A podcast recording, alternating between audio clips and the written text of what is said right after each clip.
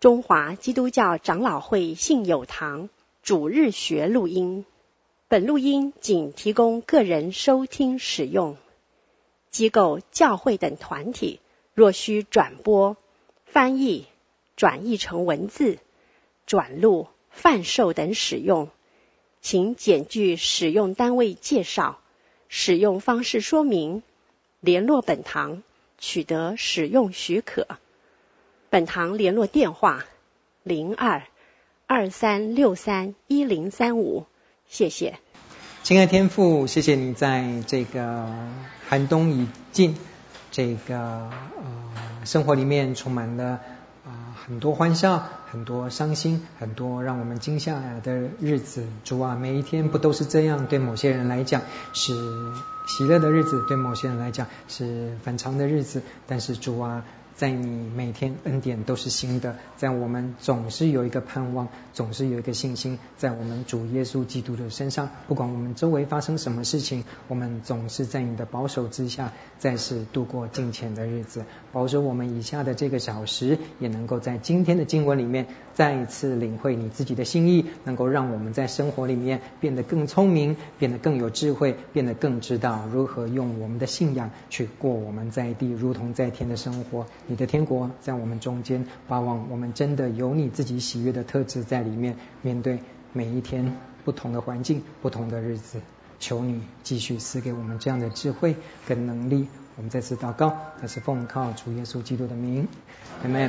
好的，各位弟兄姐妹，那么今天我们要进入到我们第六课的课程，不是食谱，但是今天的课程呢，我觉得呃，跟各位的午餐应该。呃，希望有关系，要希望你们今天胃口好一点。但是我们今天进入我们第六课新大厨跟老饕课的课程之前呢，我想我们需要呃回到上一次课程还有一小段的部分哈。这一段十五章七到九节呢，这个部分跟我们的啊今天的课程是连续的，所以我想说我们就先啊，对不起哈。啊，十四章一到三十六节的这个部分哈，我们上次讲到施洗约翰的部分还没有讲完，那么我们从十四章开始一直进入到十五章哈。那十四章呃，大家后来呃在十四章一开始的时候呢，呃，在马太福音里面开始呢花了篇幅在介绍呃施洗约翰的退场哈。那么施洗约翰在一辈子在旷野里面之后。呃，结果后来因为是呃讲了一件事情，对于当权者是一个非威信来讲是非常非常大的挑战挑战哦，简直是有损官威的事情哈。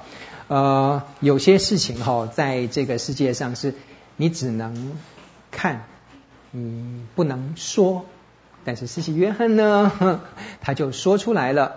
讲了一件呃，在当时的伦理是呃非常不道德的事情哈，所以其实有时候我们在讲说什么叫道德，不要被抓到就是道德。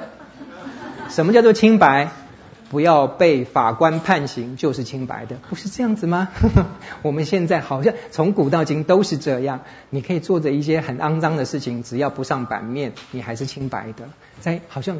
自古到现在都是这样，最可怕的，如果教会里面也是这种伦理的话，我想我们的信仰就完了。还好，还好，感谢主，神总是在每个时代都保守了一群非常圣洁的基督徒。在看到这些事情的时候，大部分人都是当权者啊，娶了兄弟的太太哈，然后就。算是直接就把他接收过来了，那个兄弟还 还活着的时候哈，所以这个是真的是很特别的一件事情。施洗约翰出来讲话了，结果他就被砍了。那么施洗约翰在呃这件事情上呢，我想是呃。主耶稣基督在之前对施洗约翰的角色，对他的在世界上的啊这个整个的一个形容的人怎么样？我想说我们前面就讲过。那我想说施洗约翰之死这个部分呢，嗯，蛮蛮有戏剧化的哈。大家去看一下十四章这一开始的这这段经文，你就可以看到啊很多的戏剧，很多的绘画，很多的甚至在嗯一些表现方式里面都把这一段哈啊。从各种不同角度去去演出来，那我想说，这个这一部分各位就啊、自己各位判看官呢，你们自己就看了哈。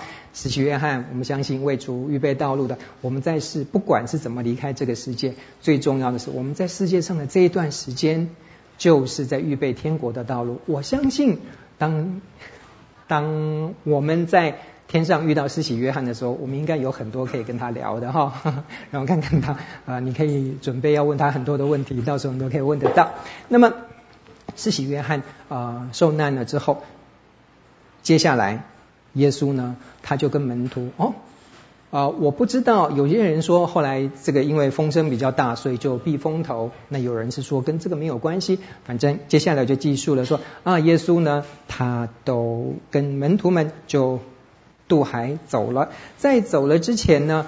行了一件神迹哈，这是我们在四部福音书里面都很耳熟能详的神迹，叫做喂饱五千人，这是非常大的一个神迹哈。你再大的中破塞，你再大的饭店怎么样，一次喂饱五千人，小孩子、妇女都不算哦。五千个男人旁边再乘以几，带着个家眷什么一起来听他。五千个人一次你把他喂饱，你看看你是阿基师，我看你也是很大的，实在是很难。五千人呢，不是五百人，然后五百人就忙不过来。五千人的神迹就是这样，而且我们在今天等一下进入第六课课程上，这个神迹还不只是一次哦，四千人的也有，五千人的也有。然后呃，整个技术呢，虽然数目不一样哈，马太是个税吏哈，所以他的数字非常非常的的的敏感哈。想想看，如果说哇，一看到这么多人的话，我想他一定是心里还蛮爽的哈。哇，那你这样子的话，一个人算你人头入场费的话，五十块钱的话，五千人是多少？哈哈，比较多哇，几十万。不对不对，我现在是基督徒了，我是门徒了，不能再算这个。好，没有入场费，你们就白白的来吃吃神的恩典吧。五千人喂饱了之后，后来就是又记述了一件非常特别的事情：耶稣旅海。耶稣旅海的事情，我想在。呃，这个部分是呃，我想在我们信心的层面来讲哈，是也是时常我们拿出来教小朋友啦，耶稣在船上啦，风浪怎么样？从这边我们可以看得到说，在这边一一直马太不断的在呃，从施洗约翰之后一直在强调一些事情，这些事情全部控制海的，然后在喂饱这些人的这些神迹呢。不是以前的那些呃先知们有有做过，不然就是甚至连天气这种事情，连先知都没有办法去控制，这个只有神的全能能够做到。从这边这些伏笔里面，我们可以看得到说，哇，其实耶稣行的神迹真的是超乎常人所能行的神迹，一并。赶鬼，甚至有时候是那个什么，那个摩西都会演的一些埃及王子演的那个什么杖变蛇，然后变什么青蛙什么那那个东西的话，在这边来讲，我们很少看到说整个天气能够在神子在人子的一声令下风平浪静后，到今天还是没有办法的哈。所以大概在这个部分十四章的一到三十六节的记述的这几件事情呢，是在彰显神子的部分哈。那么。十五章进到十五章里面，开始的进入到一个话题哈。十五章另外一个段落是，呃，法利赛人跟文士他们从哪里来？哦，耶路撒冷啊，所以说他们其实在整个不管是以色列、犹大全地，其实都一直在注意的一些风吹草动，在这个自治区里面，看一看有没有什么奇奇怪怪一些。反常一些异端的情形没有啊？所以这算是探探子他们从耶路撒冷直接就来耶稣，因为耶稣的名声在这个加利利这部分，在北方这个地方已经是很响亮了。他们一来就看到一件事情，看到耶稣的门徒，哎呦，你们吃饭不洗手的，哇，这个算是非常非常大的一件事情。为什么？因为在犹太人的整个风俗里面，特别是已经在 Mishnah 在他们口传律法里面。吃饭一定是要洗手的，那这件事情会很严重吗？在这边，耶稣怎么回应？说耶稣的回应很特别，耶稣没有就这件事情来说，到底跟他们辩论是说，那洗手到底是你们这个洗手都要洗几次，或者是先洗手背，或者是湿拖蓬虫擦什么的，这个没有在这边就他们律法的层面跟他们耶稣。直接的回答一件事情，哎，这个倒是蛮出乎我们意料的。我问你说，你为什么不守律法？为什么吃饭之前你的门徒全部都不洗手？然后耶稣回答他们是什么？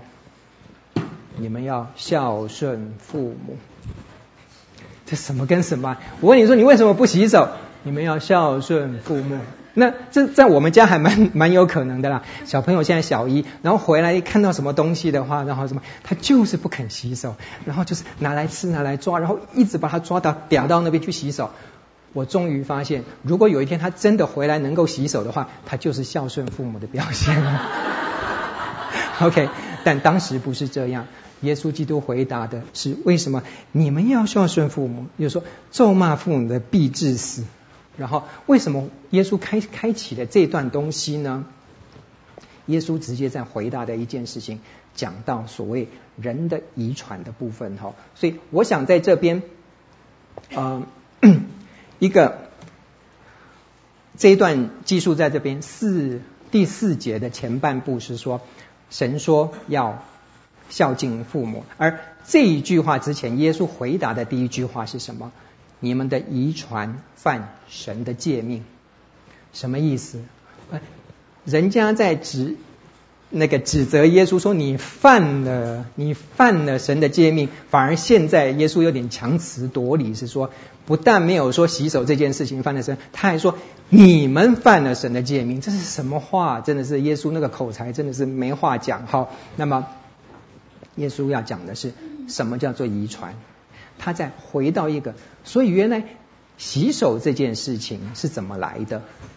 在呃旧约的时候，在特别是在、呃、五经里面，在讲到洗手的这个事情，讲的是呃利未记里面在讲到说，你们在祭祀的时候，祭司要洗手等等等等这些洁净的律法，这边是明文讲出来的。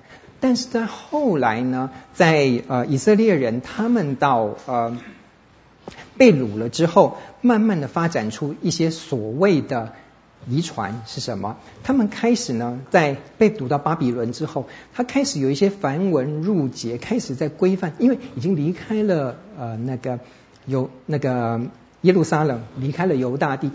到了另外一个地方，另外一个民族，需不需要去规范人民？我们还是犹太人，我们还是以色列人，我们需要有我们的传统。所以那个时候，即使在异邦的时候，他们也开始发展出一些口传的律法，把我他们的 Torah 那个五经里面衍生出来更多更多，已经除了信仰祭拜这个事情的，他们祭拜中心已经被拿掉了。那么现在我们的生活怎么办？所以从祭拜中心移到你的生活里面，生活规范这一段开始用一些口传的律法。则如果说洗手这件事情，就发展出哦，不只是祭拜的时候会洗手，平常的时候是怎么洗手？你在那个安息日的时候要怎么洗手？什么什么全部都要弄出来。你吃饭的时候，所以整个在生活的规范里面又有更多更多的的律法出来。那么这一些呢，他们叫做口传的，叫做啊米士拿、米士拿，而这米士拿呢，都是口传，一直到主后两百年，耶稣时候的那个米士拿还是用口传的哦，比较没有什么文字。主后两百年之后才有文字，把这些口传律法写下来。那么这些口传律法写下来之后，就是整个一部了，除了 Torah 之外，又是叫做米士拿。这是在犹太人里面这个口传律法的地位。跟 Torah 是等同的哦，所以你看这个律法之强是什么？越来越繁复，是这样的啦。你要规范一个人民，你从一个神人的角度，然后你如何带领这些人，特别是又不容易的从异邦又回来之后，你怎么去规范他们？如果你的敬拜中心不在的时候，你怎么去让别人知道说我们犹太人是怎么样，或者是我们犹太人怎么不让外邦人去同化？你有你自己的一个生活方式，所以你可以知道说，所谓这就是耶稣他在讲的遗传、遗传、口传的律法，人的律法、人的遗传，这跟神的诫命在耶稣来讲是分开来的。神的诫命是吧？从神给摩西，一直在五经，一直在旧约圣经上面所写的这些神的诫命，你后来再出来的这些。啊、口传律法跟它是等同的吗？哦，所以耶稣在讲的是这件事情，是说你们的遗传犯神的诫命，为什么这两个是不一样？照理讲，你这个母法出来的子法应该是等同，是去呃延伸母法，不应该跟母法去呃相对的嘛。但是为什么耶稣在这边讲说你们口传的遗传是犯了神的诫命？而大家记得在之前，甚至在神的诫命本身，耶稣也在讲说你们为什么不守神的诫命呢？耶稣再次又回到诫命，再次又回到神的诫命那个中心去。这是今天我们课程的一个很重要的重点。什么叫做神的诫命？神的诫命的目的是什么？所以，当我们讲到人的遗传、口传律法的时候，他在讲到说，他先指出来说。譬如是说，原来在讲洗手这件事情，耶稣就把它讲到直接指到中心去。你们在洗手这件事情，在你们口传的 mishna 的这个律法里面，在讲的这个部分的话，我在告诉你们，你们这是偏离神原来的心意的，就像神本来在讲说。你们要孝敬父母的这件事情哦，原来这是中间有个跳跃的。原来耶稣在讲的是是在讲这个你们发展出来这个律这个部分的话，到底有没有合神的心意呢？譬如说，在口传律法里面在讲的，在母法里面在讲这个，在旧约里面在讲说，你们要孝敬父母。出埃及记二十章一到十七节说，要孝敬父母，使你的日子在耶和华神所赐的地上得以长久。是的。这个在神的诫命是要我们孝顺父母的，但是为什么你们到后来甚至在讲到是说啊、呃，下一句是在你们要孝敬父母，耶稣正面的这个讲完之后，马上补了一句说：凡咒骂父母的，必致死。这两句是一个正面一个反面，就说你们要孝敬父母，但是后来变成是怎么样呢？变成说。你们后来发展出来的这个部分，有个东西叫歌尔版的哦。耶稣在讲的这件事情是说，原来歌尔版是什么东西？在旧约里面呢，有一段是说，如果你真的是非常诚心的要奉献给神的话，那么你就跟周围的人讲，而且你自己是立下一个心志，是说我要奉献给神。所以后来慢慢发展出来，你不只是你个人，你自己周边的财产，你的所有东西。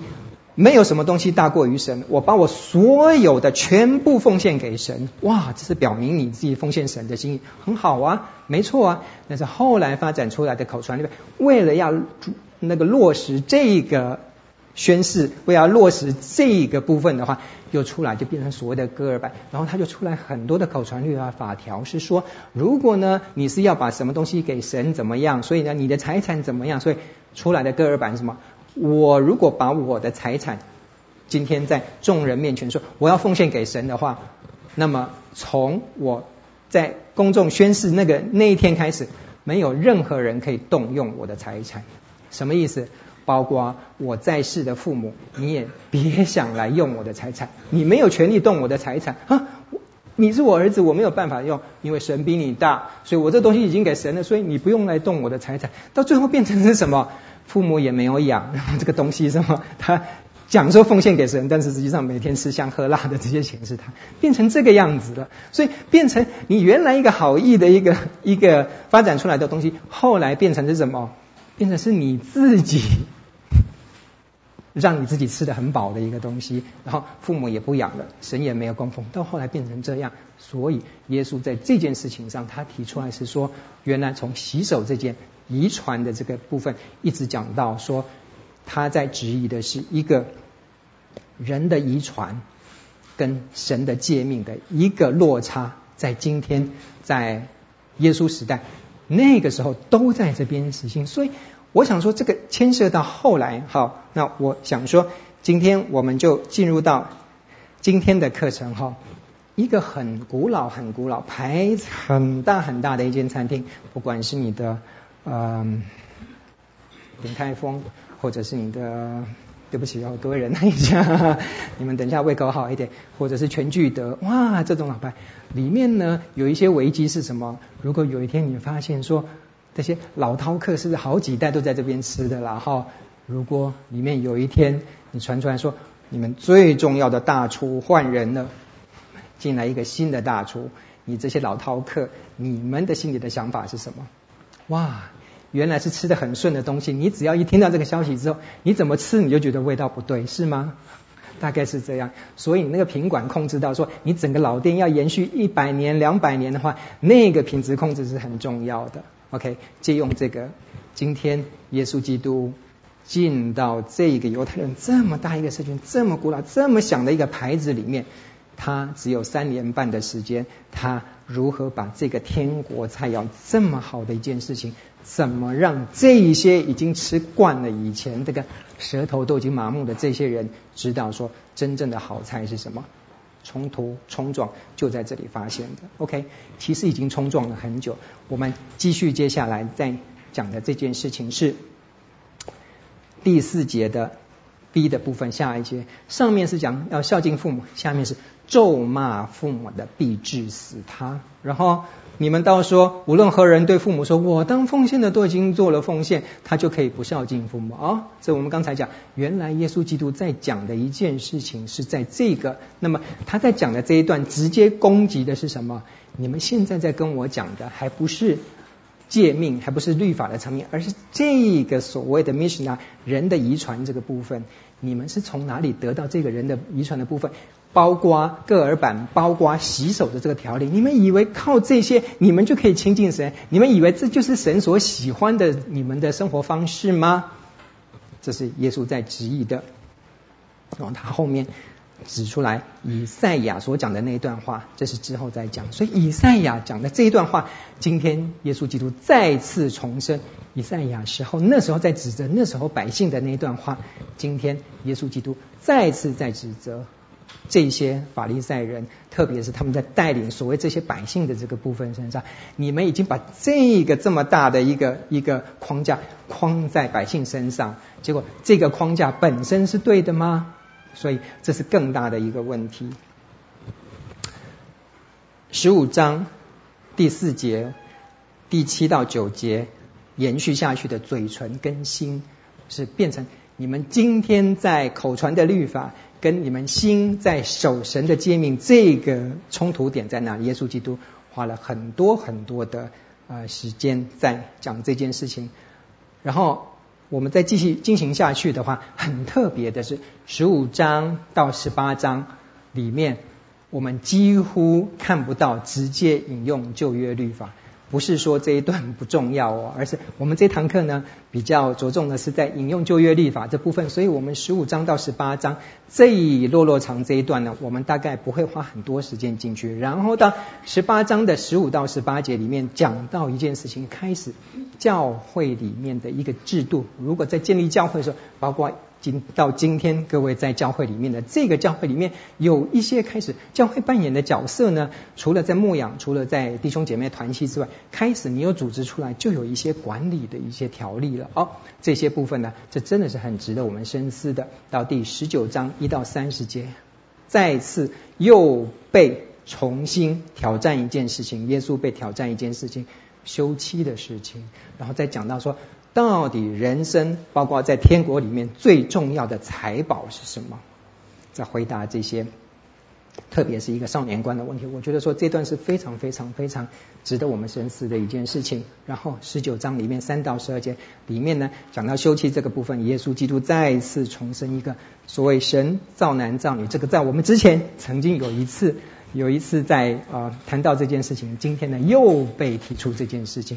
今天有几处是之前都提过，而且法利赛人他们的问题是从来没有改变过。呃，你从天上显个神迹给我们看看，这之前不是说了吗？啊，今天又来一次，然后说那这个休妻可不可以啊？你说说看，之前已经讲过了，今天又被提出来一次，所以这些问题呢，重新又被再拿出来，所以基本上我们在想说，这些问题很可能不只是一次、两次、三次吧，很多次的问题都在这边的，所以。当你对神的心意不了解的时候，不管你看到什么，不管你问任何人的问题，你都不会满意的。如果你的重点是要再把讲那件事情，再挑战这个权威的这个人干掉的话，这个问题你会提出很多次的。我们今天就可以看得到，咒骂父母必致死他，打父母的要把他致死。我们看出埃及记的二十一章十五到十七节里面，其实呢，你看他的经文排列，其实。你你自己去看一看十五章到十七呃十五节到十七节，你很特别的方法说，先开始说哦打父母的一定要把他致死，然后下一条呢是拐带人口的，或是把人卖了，或是留在他手下要把他致死，哦，这个也是死罪。然后忽然摩西不晓得是什么，又又突然想到说，哦，对不起，刚才那一条打父母的还要再加一个咒骂父母的，必把他治死，你懂吗？那几段的经文里面都是致死致死，可是你看到他的那个经文排列，不是太过于像我们现在在想的逻辑性的东西。里面讲到两两段经文，一个是打父母的必把他致死，一个是咒骂父母的必把他致死。而到后来发展出来，对于那个部分的话，其实利益是什么？就是哎呦，好恐怖哦，真的。有时候我跟我爸吵架，我跟你讲，我爸他火大，我就死了耶。外面跟长老讲一声，呃，我就被死。他说他骂我，这个不孝子，就外面死了，是这种恶法吗？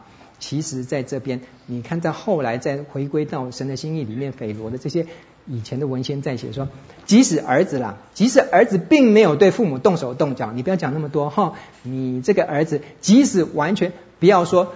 动手动脚打父母，你就算没有动手动脚，而本来呢，你应该是成婚定型，对父母赞美、对父母祝福的这个口出恶言的时候，或者是以其他的方式做出不孝敬父母的举动的时候，这人是该死的。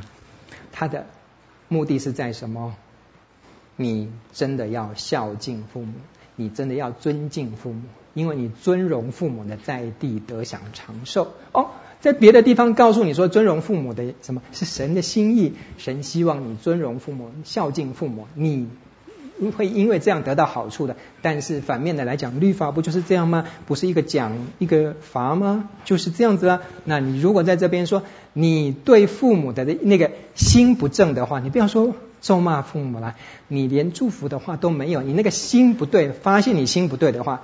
你这人就不如不要活着了。哇，这个原来这个心意是什么？是对父母要非常非常尊重的。然而这些事情后来到了整个律法发展出来的，你会发现说，本来孝敬父母的心意，为什么到最后变成说父母没有人养了，反而是变成父母丢在旁边，你能把我怎么样？我的财产你一毛也别想动，变成是我的，变怎么会变成这样呢？耶稣基督说，你们就是因为。犯的是跟以赛亚那个时候讲，以赛亚指着你们说的预言是不错的哦。耶稣基督直接在以赛亚在当初在说这百姓的这一段经文。是在讲预言，讲什么？讲你们现在这些人呢，就是那个时候的预言哦。原来耶稣基督讲说那个时候的预言什么？他说百姓用嘴唇尊敬我，这个在英文里面叫什么？lip service 哈、就是他嘴巴啪啪啪啪啪一直带动，就是这样子。我好尊敬你，我好爱你，我最伟大的什么什么，我最爱的什么什么，你就尽管讲吧。但是心却远离我，他将。人的吩咐当做道理教导人，所以拜我也是枉然。这不就是在讲这些吗？你把这些律法，你把这些 Mishnah 讲得这么头头是道，而且这神啊，我多发热心，我花了二十年功夫在建构这个。你看，我把每一个条例，你这个魔法一条，我就可以把它写出二十本巨册的那种二十法全书。好了，随便几法全书，就你看我花了多少心血在做做这么多的，这些都是人的教导。这些都是人的吩咐，而且你把这些再拿去教导人，再套在人的身上，跟你讲，你再怎么拜我也是枉然。哇，这个在以赛亚的时候就说了。耶稣基督在讲的更进一步是说，这个是口出的污秽。他到后面十五章的七到九节里面在讲的是什么？门徒有点听不懂耶稣基督在讲什么。十五章的呃七到九节，后来呃在这边他。讲完这件事情呢，然后他说：“真正一个污秽的人，他的污秽是在心里面，他不是他吃下去的东西。所以耶稣基督在讲完这段之后，再回应的只有短短的一句话是说：所以不洗手不会污染你，污染是你的心在污染你，你出来讲的话污染你，你出来讲的话污染别人，你出来讲的话污染了神。”因为你的心是不洁净的，而不管你怎么吃进去的东西，你到最后是什么？它用的很好，是运到身体里面，然后再落到茅厕里面去。所以，真正神的心意是什么？你要回归到神的这个部分，而不是在注重外在的这些律呃律法条例等等等等这些东西。以赛亚书二十九章十三节，我们回到这边，以赛亚书二十九章十三节里面讲到的是说，他说百姓亲近我，嘴唇尊敬我，心却远离我。他们敬畏我，不过是领受人的吩咐。哦，这部分在讲说，现在我看到的百姓每一个，你看二十九章十三节里面在讲的是，在讲到庆典的时候。以赛亚书那时候在庆典的时候，你看多少的庆祝活动，多少的牛羊，多少的那个祭祀的礼仪在这边，在哇、哦，看起来好像是那种大拜拜的时候那种场面。这个时候啊，那个时候神在讲的是什么？你们做的这些东西，最后你们庆祝的越丰富的时候，我的审判越严厉。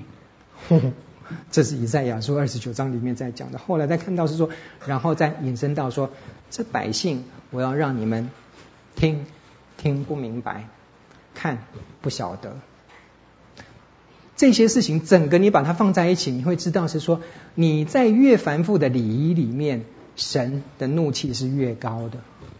为什么？你想想看好了，今天。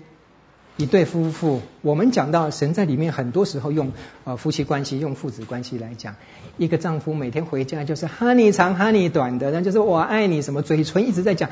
哎呀，你看，你可以，你可以用这种 lip service，你可以这样子一直去去把你太太洗脑，但是我想应该洗不过两年吧。第三年，你太太会发现说，整天晚上不在家，然后一回来就是满身酒气，或者一回来就是嗯，口红印这边，然后你说我爱你，我真的很爱你的，怎么一直在那边讲？你难道你是白痴？你不会发现吗？每天回来给你给你巧克力吃，然后呢，后来到时候有一天你突然发现的是说，他跟别的女人在一起了，原来那个巧克力。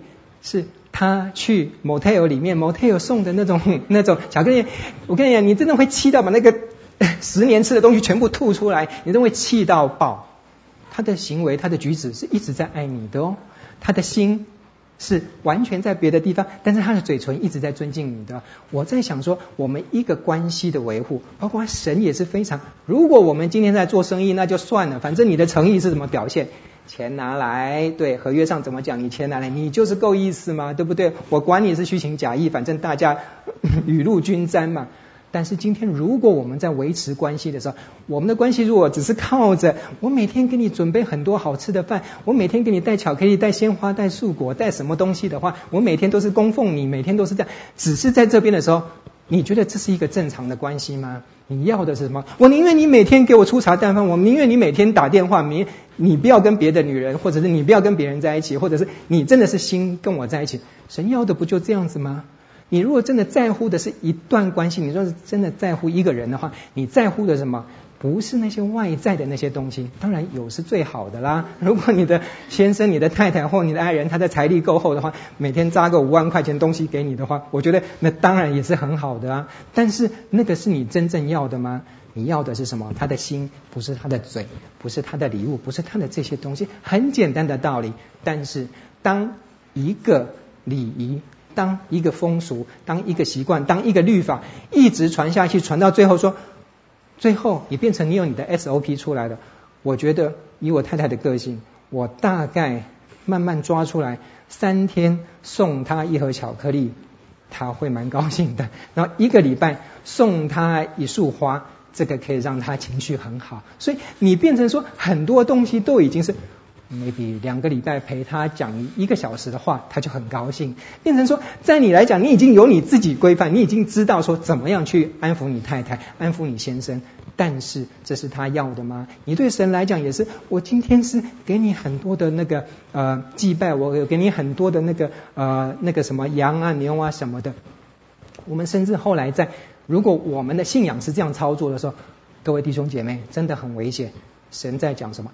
到后来，你听他的话，你听不清楚；你看他的灯，你看不见，因为你的油蒙了心。你一直以为你在敬拜神，你一直到天堂的时候，你会发现说，这些门徒在边问他这个东西，然后耶稣在那边指责法利赛人。你上去的时候，你会发现奇怪，我站的地方怎么跟法利赛人站在一起？耶稣是在指责我是耶稣的门徒啊。我们呃听过一些弟兄姐妹的分享，这也是这几天我在听的，他在讲说。呃一个年轻人哈，那他在讲说他在以前的教会里面哈，很多的那个很好灵性非常好的基督徒，大概是像我们这里，他在小时候，那么他现在已经大概。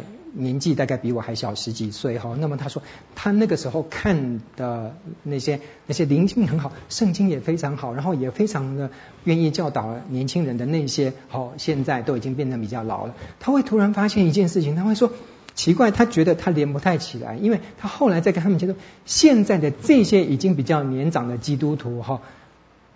满口怨言，满口在讲着说这个神我不要了，就在吃喜酒的时候在这讲说这个儿子我不要了，这个神我也不要了。我是每天怎么样怎么样的，教会服侍也很多，什么也很好，然后怎么样，我也参加团契，我每个礼拜我都没有缺过席，几十年来都没有缺过席，每天逐日崇拜什么什么什么啊不，每个礼拜逐日崇拜什么，念了一大堆，然后就说为什么让我儿子发生这种事情？那为什么让我女儿？酒驾被抓到，这是什么神？我不要他女儿酒驾被抓到，然后他很火大，他觉得说神没有保护他他家，然后这这是真的，所以然后变成说，为什么年轻时候这么这么投入，然后生命这么好的基督徒，到了比较晚年的时候会变成这样？他的一个问题，这个问题我没有办法回答。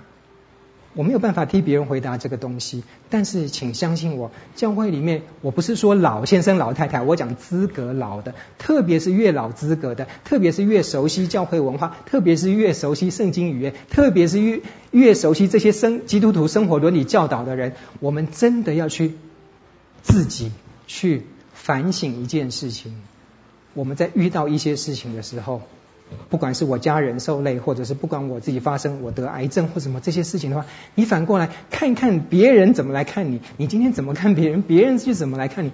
你在面临那些事情的时候，你心里在想的是什么？我在讲的一件事情，当你一直非常越来越熟悉教会文化，越来越熟悉基督徒守则，越来越熟悉这些东西，越来越熟悉用嘴巴在影响别人的时候，你的心到底是不是已经被蒙了？被？封闭住了。如果我们没有办法，已经有一个自省的时候，我觉得那是我们基督很可怕的一件事情。当我们一直以为是这样，是是活在教会里面，是活在我的信仰里面，有一天突然到天堂里面去，真的我不是吓各位，耶稣基督讲的。主啊，我不是奉你的名医病赶鬼，我不是奉你们名。从小时候我就在儿童主日学收奉献，大的时候在派圣餐，在更大的时候为教会里面做很多的事情。我是做到长老执事，或者是我是做到红衣主教，或是怎么样的。这我我那我怎么会会会在山羊这边呢？这这主啊，你搞错了吧？耶稣基督回答的一件事情什么？不是看你这些做什么做什么做，是你这些做什么？耶稣基督只回答一件事情。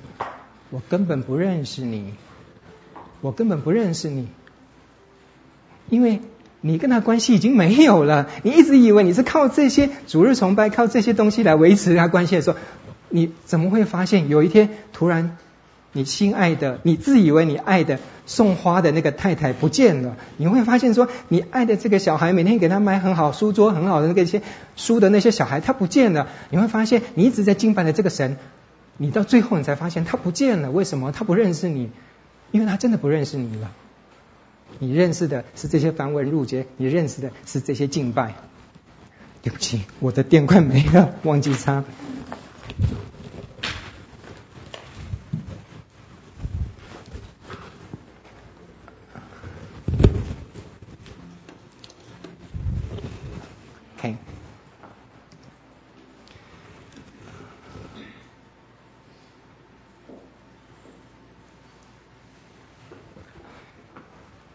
当我们接受了错误传统的教导，当我们去发展很多很多的繁文缛节，一直到现在，包括在耶稣时代的法利赛人他们的那个非常繁复的以色列的敬拜程序，一直到今天，我们甚至不要说信友堂，在整个即使是宗教改革之后的新教的环境里面，我们如果是一直越来越注重一些。嘴巴、嘴唇传讲，或者是在影响别人，或者是这个整个所谓的嘴唇的这种服饰、嘴唇的这种关怀、嘴唇的生活的时候，越来越发展这种体系上，我们真的要很小心说，我们到底会不会回到一个单纯的心意里面去？以色列人对神有热心，但不是按着真知识。我们真的，你们的意若不超越文士法利赛人的意，断不得进天国。所以这个义是什么？当你一直越来越发发展你自己的这种自意的系统的时候，我们真的，各位弟兄姐妹，也不能太难为各位了哈。请小心，你周围所有的人，你现在周围所有的人，他很可能你以为朋友，他其实是敌人。在上台上的这些，你很可能他是非常非常敬虔的老师，非常敬虔的牧师的话，你很可能小心，他就是把你拉到法利赛人那边的人。真的，你能够把握的是什么？你必须有你自己的一个判断，有你的思考，你的心里面，你除了这些东西。我不能吓你们，因为教会本身就是一个教导真理的地方吗？教会本来就是一个组织团契的地方啊！我们在教会里面还不能相爱，还不能信任，那我们到哪里去去行这种天国子民的这这个场所、这个地方呢？教会本身的目的是这个，但是我们没有办法把握的一件事情是，耶稣基督讲的，天国就是这样，稗子跟麦子是在一起的。你知道谁是稗子，谁是麦子吗？很可惜的是，你只有在主收割的时候才知道。所以我们能把握的是什么？我觉得我们还是没有办法一起学习。我从进来的时候就是一个很好的一个一个辅导带我进来的啊，然后那个辅导，然后后来又是很好的长老啊，然后很好的的一些弟兄姐妹带我进来，是，这是非常棒的。但是你总不能忘记是说。带我进来这些人，我觉得是一个帮助者。我真的要面对的不是面对这些，我要跟神有我自己的关系。你一定要及早培养你自己跟神的一个思考。我今天做的任何一件事情，我今天做的任何一件服饰，参加的任何一场礼拜，我到底为什么做这件事情？你必须不断每一次问自己说：我来礼拜，我来敬拜，我来参加团契的目的是什么？你必须不断地问那个老问题，让。你的思想跟神在一起。你今天在关怀一个人，你在了解一个人，不是凭着你自己的喜好说，哎，这个人蛮喜欢八卦的，我也蛮喜欢八卦。我们就是成为好朋友。祷告里面啊 三十分钟里面二十分钟的八卦完之后啊，我们剩下五分钟，我们一起来做个祷告吧。你的感情必须跟神在一起。最后，你的意志没有办法有人影响你，你的意志。一定要跟神在一起。你所做的同样的一些东西，是神所喜悦的吗？今天山羊跟绵羊，他们所做，法利赛人跟以色列人跟门徒，他们在生活里面绝大部分所做的事情是一样的时候，但是就有是这些一样或不一样的事情里面，神按照你这些做的一不一样的，不只是行为，是你的动机来把你分辨。我要讲的是，各位弟兄姐妹。我们不管怎么样进到教会、进到团契、进到我们的信仰里面，有人带是很好的。但是，请你及早回到真正绝对真理的教导里面。我为什么要做这些事情？所有的人都只是带领进来的师傅而已，包括礼仪，包括我们的所有的一些服饰，包括我们的所有弟兄姐妹。你一定要回到一个中心，这是神的心意吗？做任何一件事情的时候，包括你们今天在逐日学在上这堂课的时候，为什么哦？别人讲那个葛牧师很会耍宝啊呵呵，来听听看，或者是啊，今天是那个什么哦，他的 PowerPoint 的做的不错啊，什么什么这些很好。OK，我的目的是希望你们进到经文里面，不要偏颇了这些东西。任何一个教会的活动，你都要有你自己的判断，你都要有你自己的感情的判断。最后，你都要有你自己的意志来决定参与或不参与。OK，礼仪跟内容，我想我们把这两部分分成说，当旧约从沙漠里面，摩西一无所有时候开始建立的这会幕。会幕之后，又开始慢慢的繁复的一些敬拜的程序。所罗门做了圣殿，然后到之后圣殿被毁，又有另外一个圣殿。目的是什么？神的荣耀与我们同在。你要让人看到神的荣耀在圣殿里面。很可惜的是，以色列人一直走到现在，他们的所做的圣殿，不管敬拜，变成神的灵在以西结书里面离开了，里面越大的圣殿是把越多人框在这个传统，把人框在这个礼仪的框架里面，而没有神同在，这是最可悲的事情。这是主耶稣基督在讲的一件事，一直在主耶稣基督从来没有在攻击祭拜这件事情，他在讲的是怜悯。主耶稣基督从来没有在攻击旧约律法这些，他说他是来成全律法的。为什么？当神的荣耀，当神的心意，当神没有跟你们在一起的时候，这个圣殿其实是一定被会被毁的。今天我们的。我讲好听，我们每个人都是圣灵的宝殿，但是我想请问，你里面住的，你的宝殿是在，我都可以看得到，每人都是一尊非常非常棒的宝殿哈，每个人身体都比我还好，每个人长得都比我还好看，每个人的知识水准上可能都比我还好，但是请问你里面的灵是什么灵啊？对不起，如果我这样冒犯各位的话，我们回到一个礼仪，回到一个圣殿。回到一个外表这个框架里面的一个内容是什么？你有神跟你在一起吗？你的心、你的人际关系、你跟你自己的关系、你跟神的关系，有神的心意在里面吗？当你的这些所有所言所行都没有跟神在一起的时候，你以为靠这些就是在敬拜，就是基督徒的话，真的很恐怖的一件事情。你的生命到后来越会，这百姓。心远离我，我让他们什么耳朵听不见。圣经里面讲的，我会差遣沉睡的灵与他们同在。你就慢慢睡吧，到时候等你醒过来那一天的时候，你会发现你站错边，而且是你一直以为你活着站错边，而不是你在死的时候才站错边。很可怕的一件事情。以赛亚书二十九章里面讲的就是这件事情。你说这是神硬心吗？希望这给我们每一个，包括在上面讲的，都是神是轻慢不得的。我不是在吓各位，但是我想永远保持一个警醒的心，永远考虑一个方式。你今天的法，我我觉得一个秘诀就是，你今天不管在做什么事情的时候，我觉得最简单教育青少年，教育青少年的一个很简单的一的四个英文字：What would Jesus do？你有很多事情要 do do do，你是 human being，不是 human doing。但是很不幸的，你每天有很多事要 do do do，那你就想想看，我今天做任何一件事，What would Jesus do？耶稣基督在我旁边时候，我今天面临，我即使跟人家撞车了，我应该怎么反应？我今天即使被老板骂了，我应该怎么？我今天即使要去见一个非常大的客户，去见郭董好了，今天我有机会跟他谈，What would Jesus do？我想这个东西也许能够提醒我们。如何用神国子民的眼光来活这个世界上的事情的每一件事情吧。十五章到十八章里面是最长的一段经文，没有在马太福音里面没有直接引用旧约的。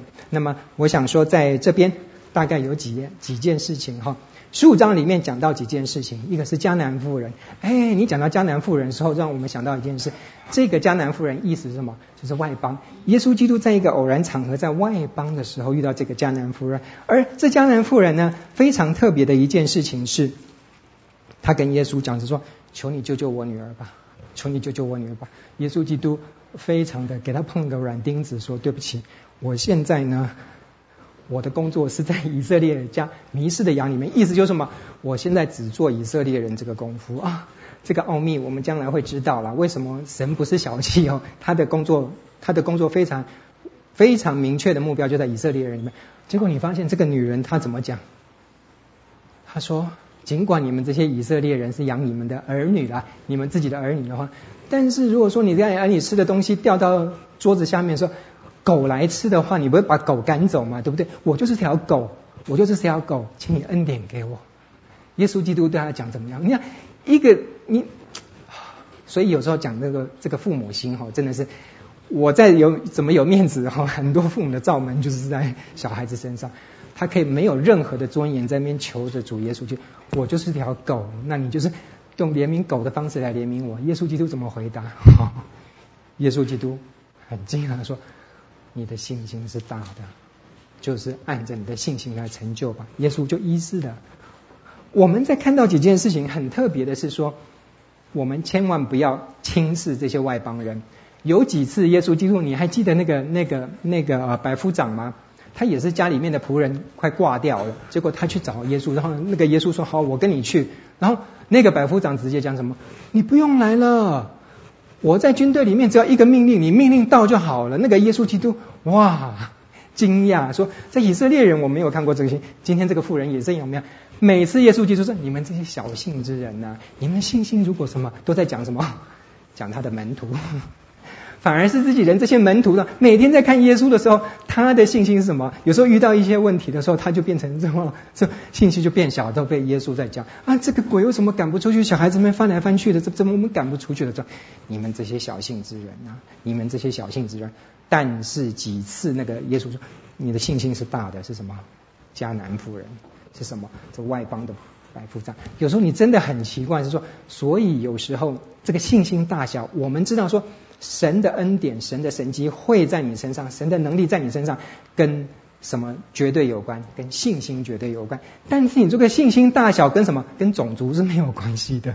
几次信心非常大的都是在这个地方，为什么？我不知道。但是神给每个人信心，但是神告诉我们，我们信心是可以培养的。我们求神给我们更多的信心。基督徒整个一个信仰的操练，就是你的信心越大的时候。你的这个管道越大的时候，你的能力、你经历的恩典就越大。那神说，你的信心如果是能够大到芥菜种这么大的话，你甚至可以叫山移开，山就移开了。我我不是异端哦，所以我没有跟各位讲是说你们就照着这么去做吧。哈、哦，观音山，我希望能够在淡水河这边，你们大家就一起发功吧。OK。我没有这个意思。耶稣在讲的一件事情，我们基督徒一辈子信心的操练，这个绝对是我们在跟神的一个关系最最大的一个一个课题。信心，信心，信心。而这个信心，当这是在世上最重要一件事情。基督徒的信心怎么操练？我们一起加油，到天上去的时候，我们不需要再信心了。为什么？眼睛已经见到神了，我们不需要再信心，我们已经看见信心就是未尽之事的实底啊，所见之事的确据啊。OK，我们需要信心，这是跟神一个非常重要一个管道。以色列家迷失的人，然后后来再到喂饱了四千人，而。又再一次四千人，你看那个四千人所记述的这些事情，跟五千人很像。而且你在四本福音书里面讲到，每次看到四千人的时候，我不知道各位在想到什么啦？你说呢？五饼二鱼，但是我比较喜欢牛排啦，或者是什么之类。我不知道个人看到这个景象会是怎么样。但是我们发现，在不管是四千人，不管是五千人，不管是呃路加福音、马太福音、约翰那个福音，或者。都在讲说，这些人技术的这技术都很像哈，然后到后来都说什么五千人之后留下了多少？吃完了不要讲，还剩下的还有没有？还有十二筐哎，然后这四千人吃完了之后还有什么几筐啊？还有他七筐呢？等等这些东西，这给我们什么什么什么什么嗯一个冲击吗？我就说，我们看完这个，哇，神好像行了一个很大的神迹。有幸我可以吃得到，没幸的话我也可以看好戏嘛，对不对？但是真的是很大一个神迹。然后之后呢，大家拍拍屁股就走了。你总是有人在数算神的恩典啊，神的恩典下来，然后你说说这些东西啊，自然回归自然，就全部丢掉了，没有啊，一样一样再把它捡起来，然后量一量，说神的恩典还剩下多少？这个还可以在下一餐吃。当我们经历了神的恩典的时候，我觉得有一件事情会加深我们信心，会更加跟着神走。什么？数算你经过的恩典，不管大不管小，你去算算看说，说即使再小的一个，今天我找到一个停车位，我就是在半个小时以前，我真的很担心，居然在半夜两点的时候还能在我家的那个门口找到一个停车位。这个都是你在教小孩，这都是你在跟人家分享，这都是你自己在跟神关系里面说。连这么小的事情，你都慢慢在数算恩典的时候，你就越来你的生活方式到后来，小事、中事、大事，所有的事情，你都会，你的眼睛被打开，你的耳朵被打开，你都看到你周围很多神的恩典在这边，而不是你每天急急匆匆，就是每次只有到要跟郭董签约的时候，才想说神啊，你恩典给我这个，我一定签下来的话，我今年就发了，我怎么样的话，不是在那个时候哎，我们信心不是在危难的时候才要信心，我们平常的时候就把那个信心那个管道慢慢的撑大、撑大、撑大，到时候真的不管什么事情来的时候，我们真的是知道说，神啊，你与我们同在，这是我们的生活方式。从迦南妇人，从以色列人家，从这四千人里面，从我们这些读者里面，我们都要看到一件事情。跟恩典搭配的是信心，信心是承接恩典的管道。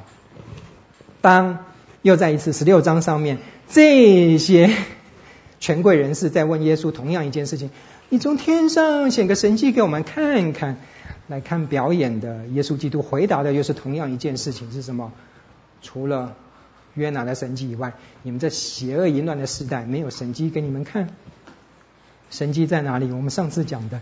真正对看得到，真正对属神的人，真的是相信神的人来讲，你周围全部都是神迹啊！包括你自己能够早上起来呼吸，都是神迹。你相信吗？你承认吗？对于不信神的人来讲，你即使看到这么大的神迹，你到最后你的结论是什么？这是鬼机，鬼王赶鬼的鬼机，我才不信是神迹的。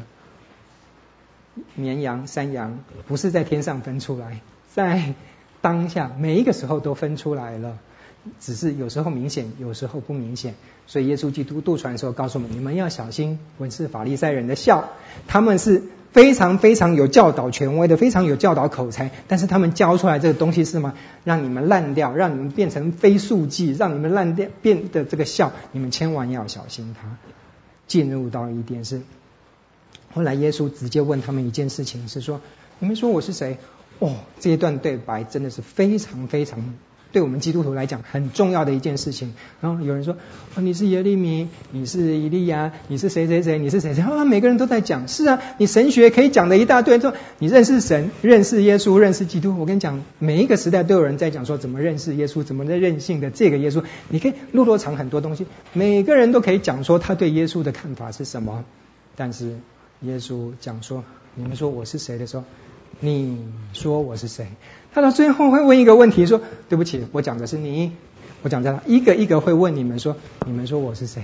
你怎么回答耶稣基督这个问题？你现在没有回答，到天上的时候，变成他来问你的时候，你就惨了，因为他会这样问的时候，应该都是在审判的时候。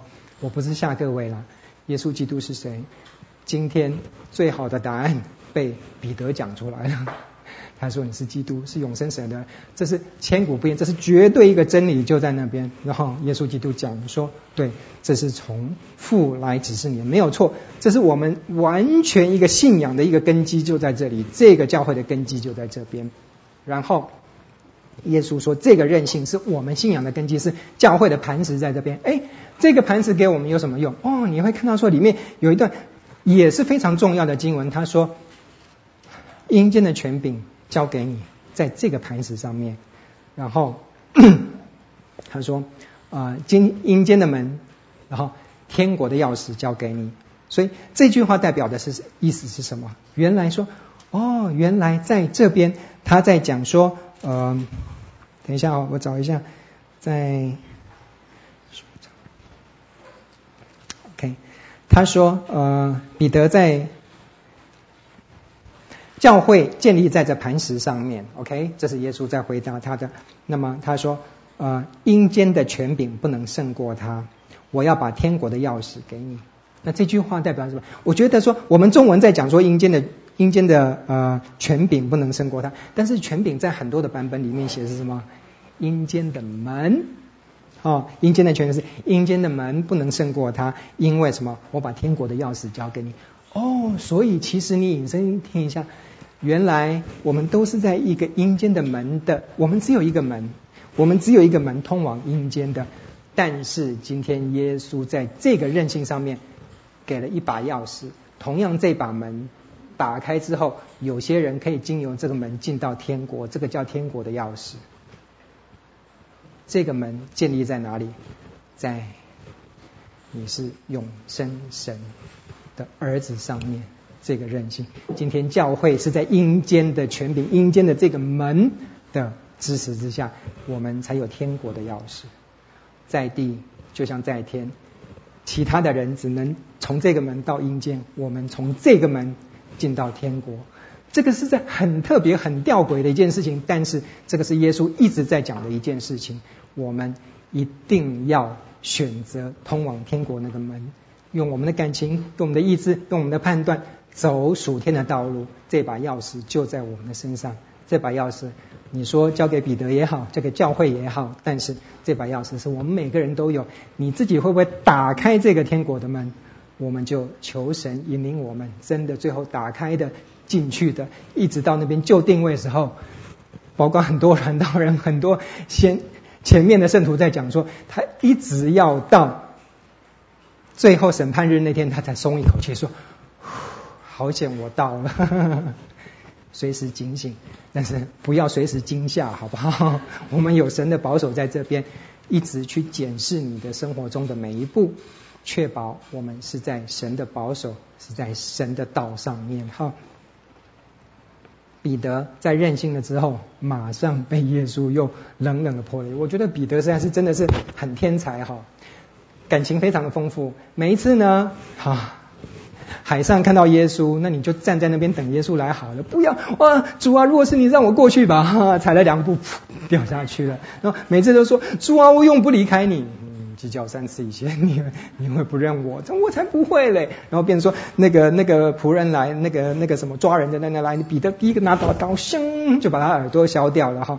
同样的，在任性的主耶稣，那个是没有人，全世界就是古往今来最最标准、最正确、最好的一个答案，被他讲完之后，没大概没三分钟，耶稣叫他退到后面去。所以这个是真的是很有戏剧化的事情。我们想哈，所以各位，撒旦不是那个青面獠牙，现在就这么飞来飞去的那种的那那个样子的形象。你心里面住的是什么灵？你脑里脑筋里面想的是属什么的事情的话，你都会被影响到哦。尽管是你对你。亲爱的主这么爱，这么爱你的爱人，这么爱你的小孩，这么爱你亲人的这个爱，你有可能是变成被撒旦运用的工具。彼得不是坏心啊，说不要去，如果你要受死的话，我要跟你去，你不要去，千万不要去，我们一起天涯海角，我跟你跑吧，我们到不要在这边，我们去中东，我们去埃及，或我们去中国也可以啊，对不对？那么那么多的地方，我又会驾船，我们一起走吧。撒旦推我后面去吧。当。我们不了解神真正的心意的时候，连对人的关怀，连真正的爱，连感情都有可能是进入天国的阻碍，都有可能是是阻碍神事工的事情。这个真的是很需要神的引导跟智慧哈。求神保守。十六章下面的整个十字架的道路，讲到绊脚石，都在讲这些事情哈。讲到我们如果赚得全世界的话。财宝在哪里？真正在讲这件事情的时候，变成我们在汲汲营营的再建立的这些事情，没有说不好。但是我们把所有的心力全部放在我们能看见的这个东西上面的时候，我们很可能天国的特质、天国的呃这些，我们不再去关心那个看不到的事情的时候，我们当这些东西越来。给你财产多少，给你的车子多少，给你你有多少的的 benley 或者是怎么样，不管你就是你在全世界富豪排名多少的这个东西的时候，对不起，真的大家都知道一个一个，这跟你天国得不得就没有关系。你的世界上你可以活得七十八十九十岁，你可以多累积多少财产，但是到后来到天国的时候。当你像这个少年官，他要去买这个天国，他说：“我要怎么能够到天国去？”很聪明的一个小孩呀、他问到生命的中心，他已经有钱了，他已经有财富，他也做官了，他他有各种东西的话，年纪轻轻的就来问一个一个七老八十的人会问的问题：“请问天国要怎么到啊？”耶稣基督真的是对这种前面，所以我不知道各位有没有遇过那种真的是极端聪明那个小孩问的问题，好像是真的是很简单。但是你的答案你要很复杂，因为你知道他是有备而来，因为你知道这个问题是困扰他非常多年，这个问题是他没有办法得到解答的问题。我要怎么进进入天国？这个问题是你没有办法帮助他。主耶稣基督都拐了两三个弯，然后最后确定的时候，主耶稣就在其他的福音说，主就爱了这个小孩，真的是极端聪明的小孩。很可惜，他卡在哪里？耶稣说：“你最大的问题就是你放不下这些东西。当你把这些东西放下了之后，天国就是你的。最后，他在很短的时间马上做了一个他自己认为非常明确的决定：我走了，我不再跟你去了，天国我不要了，我要这些财宝。富人进入天国，就像什么骆驼进入阵营一样。所以，耶稣基督，我想他是非常非常的，唉，遗憾吧，哈。盼望，这对我们来讲是一个很好的提醒，哈。十七章进入到整个看到，呃，彼得又又又表演一次，哇，看到这两个人要走，哎，主啊，我帮你们盖棚子，我们住在这里吧，哈。就后来耶稣基督摸摸鼻子，我当然下山吧，哈。所以再讲。摩西在讲以利亚，等于说为什么这两个人会在这里啊？有很多的解释哈，但起码有一些说他是律法的代表，有一些是那个先知的代表，等等这些事情都在讲一个什么主耶稣基督预备受死一个表彰。然后这时候门徒听到一件事，这是我的爱子，我所喜悦的，这是门徒亲自听到。第一次的时候是在旷野受施洗的时候，那时候都还没有这些门徒，这些门徒在山上时候亲自听到这些。那么摩西当年要上山的时候，很多六。天呐，带了三个人呐，然后这个哈很多情节是类似的哈。讲到最后一段是讲到圣殿税，然后人家说圣殿要圣付圣殿税的，所以那个是不只是中国哈民国万万岁了哈，那个在那个圣殿时候也是各种税啊哈，罗马政府也是要钱啊，打仗要钱，所以大家讲到人家就问耶稣说，哎门徒问耶稣，那这个要抽圣殿税，我们要给他吗？主耶稣基督啊已经在想说给。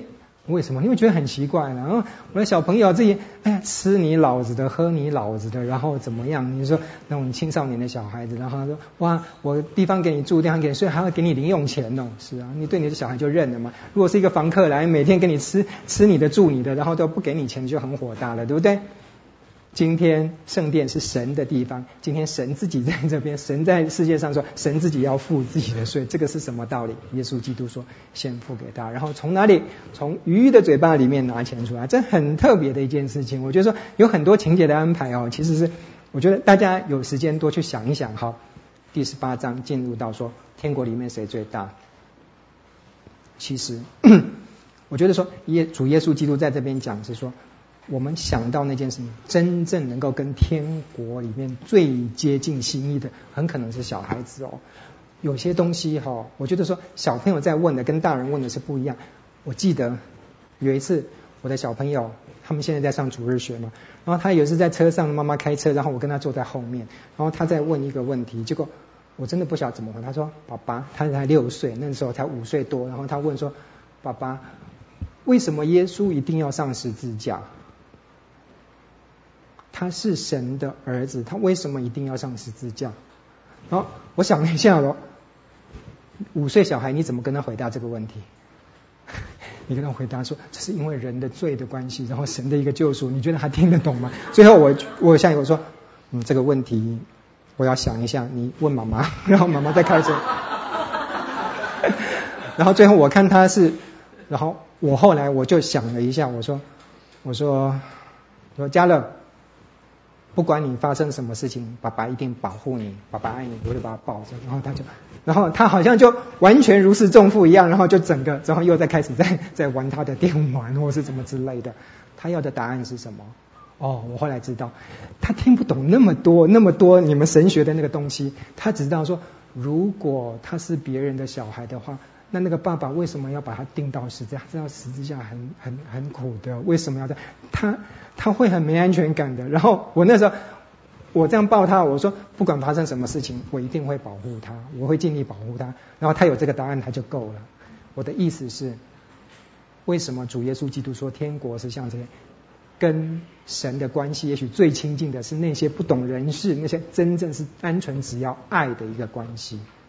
小孩子在天国是最大的，所以当我们有一些小朋友很早就进天国的时候，我有时候在安慰家长是说，请你不用担心，他在主耶稣基督那边是好的、好的、好的无比的。他们有受过污染，这是我自己的神学观呢、你们任何一个人让这些小朋友教育他，让他迷失的话，你们要负很重的罪。以色列人迷失的羊，你宁愿。九十九只的羊都在那边都没有，你连一只小羊走失了，你都要去救他。耶稣基督在讲的是这个小孩子，你也不要放过。整个里面在讲的一个是这些迷羊九十九只跟一只羊，整个这样连贯下来的告诉我们，其实有一些天国特质的，跟你的知识、跟你的年纪搞不好是成反比的哦。你们要小心再怎么去教导。再来是讲到教会纪律的部分，当 整个教会一个开始的说，变成说教会已经开始变成一个什么哦？里面讲到说，你的弟兄得罪你的时候，你去怎么样？先开始，你跟他私下和解。第二个，你一两他再不悔改，他。得罪你真的是他错的话，变成说你跟他讲，私底下讲他没有用。你找一两个人来说，哦，大家也觉得说你错了，你这个人你要你要悔改，你要认说，你再不话，整个带到教会里面去，所以一层一层上来的。然后教会除了发展团契以外，教会已经开始有一个什么？除了仲裁，甚至有一个一个裁决的一个一个权利。到最后他还是不悔改的时候，你把他逐出教会。但是我在这边讲到一件事情，说真的，教会就放弃了吗？有一个很大的原则是《哥林多前书》第五章五节，这样的人，你就把他交给撒旦吧，让他败坏肉体。然后后面一句什么？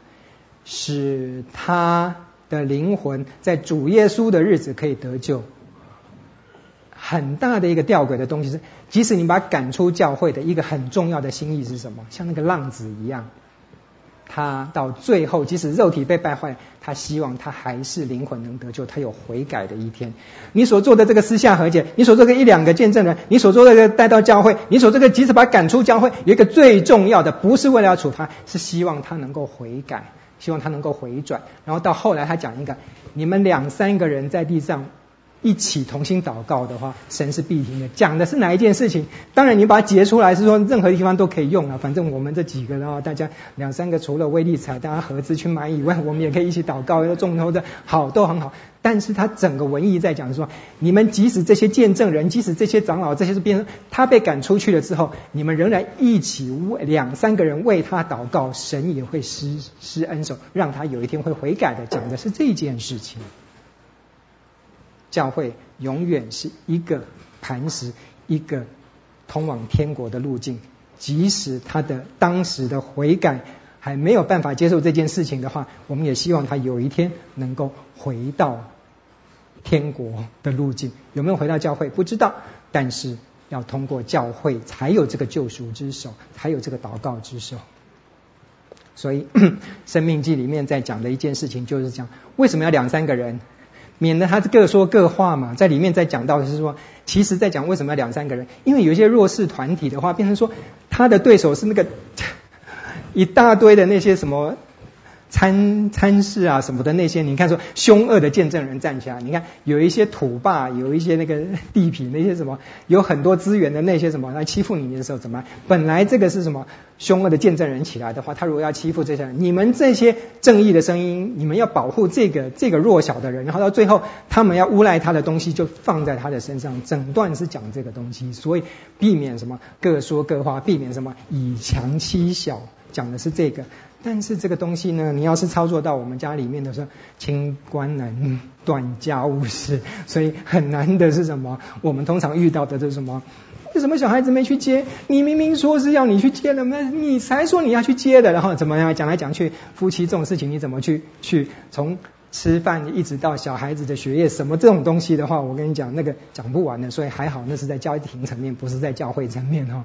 那教会层面里面有很多的是变成讲的一些东西的话，其实你要应用在普通的生活里面哦，真的有的真的是需要我们教会治理的这些事情哦哈。所以为了维护团体的纪律哦，特别是什么假见证哈，真的是有些组织一大，开始就有一些。很不喜欢的一些事情出来，为了某些利益，或为了面子问题，或者为什么，很多事情都是有了。我们还是要回到一件事情，真正的真实是什么？我们巴望真的是能够照顾到比较弱小的哈。如果你比较强壮的话，那你吃点亏又怎么样呢？就不要去计较这个了吗？教会是爱的地方啊！他今天会有这样子的话，他很可能是什么？他真的是有需要，需要到没有办法啦。你真的他一一定要让他是穷到，或者是一定要困难到说他去外面去借高利贷或干嘛什么什么这些东西呢？我觉得伦理层面的东西哈，没有办法用明确的条款出来。但是我觉得是什么？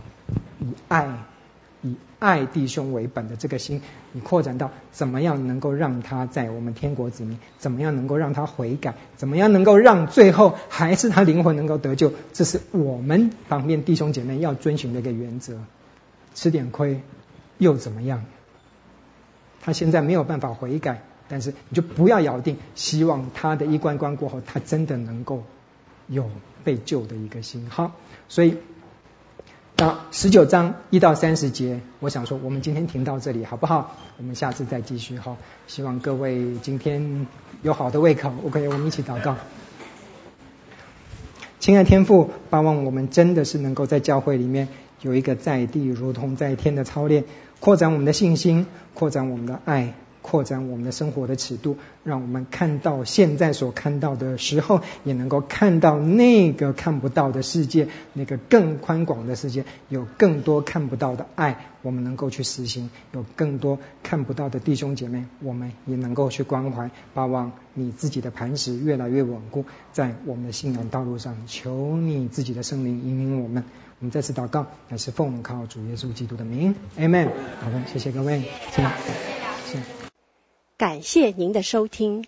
若需进一步详细资讯，请上本堂网站：www 点 hfpchurch 点 org 点 tw。本堂地址。台北市罗斯福路三段两百六十九巷五号，谢谢。